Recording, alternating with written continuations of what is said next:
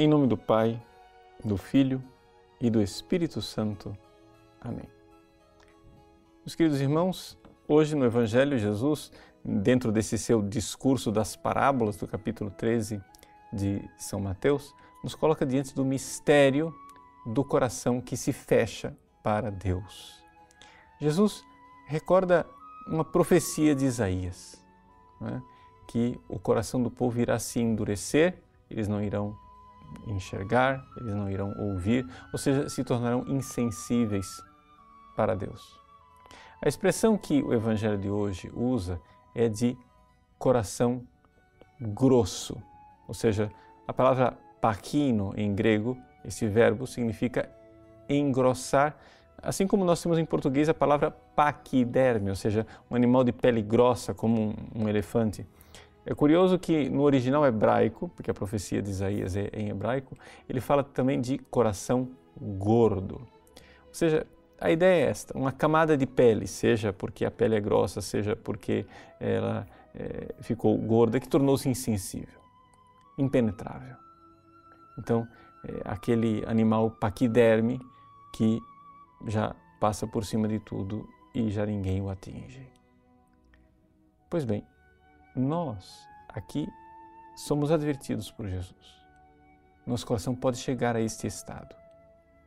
Mas o que, que leva uma pessoa a ficar com este coração endurecido? Sem dúvida nenhuma, os seus próprios pecados. Ou seja, Jesus aqui está falando de uma, de uma profecia para que eles não compreendam, para que eles não tenham fé, para que, como se Deus estivesse endurecendo o coração da pessoa, mas nós temos que aqui é, interpretar bem é, esta passagem para não atribuirmos a Deus uma culpa que não é dele. Para melhor compreendermos, nós temos aquele episódio do Antigo Testamento do Faraó, onde Deus diz a Moisés: né, Você, Moisés, você vai lá e vai falar com o Faraó. E aí eu endurecerei o coração do Faraó. Como é possível isso? Deus endurece o coração do faraó? Não. É que, na verdade, quando você tem contato com a palavra de Deus, quando você tem contato com as coisas de Deus, mas não se abre por seu próprio pecado, o seu estado fica pior do que antes.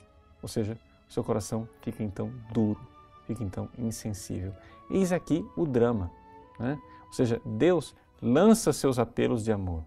Deus nos dá a sua palavra nos dá os seus sinais que Ele quer nos salvar, quer nos resgatar, Ele quer nos trazer para si e quanto mais Ele lança o seu amor, as pessoas que se fecharam por culpa própria vão ficando com o coração mais grosso, com o coração mais insensível, com o coração de pedra, com o coração cada vez mais fechado. Eu endurecerei o coração do farol, quer dizer isto, ou seja, a palavra de Deus acolhida com fé é maravilhosa mas a palavra de Deus com a qual eu entro em contato sem fé, é pior o meu estado do que antes de entrar em contato com ela. Por isso, Santo Tomás de Aquino, ao comentar esta passagem do Evangelho de São Mateus, ele nos diz que para que o nosso coração verdadeiramente esteja aberto para Deus, nós podemos fazer quatro coisas. Essas quatro coisas irão culminar com o ato de fé, que é o quarto ponto. O primeiro ponto é a realidade de desejar. Eu preciso desejar a verdade.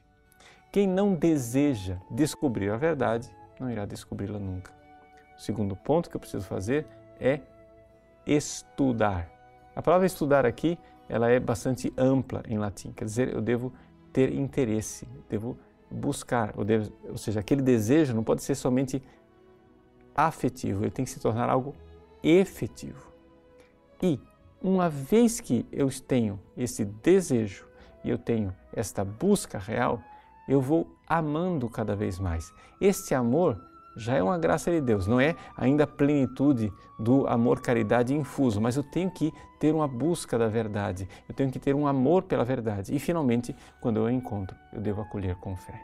Se nós fizermos essas quatro coisas, o desejo, o estudo, o amor e a fé, o nosso coração não irá se endurecer. Deus abençoe você.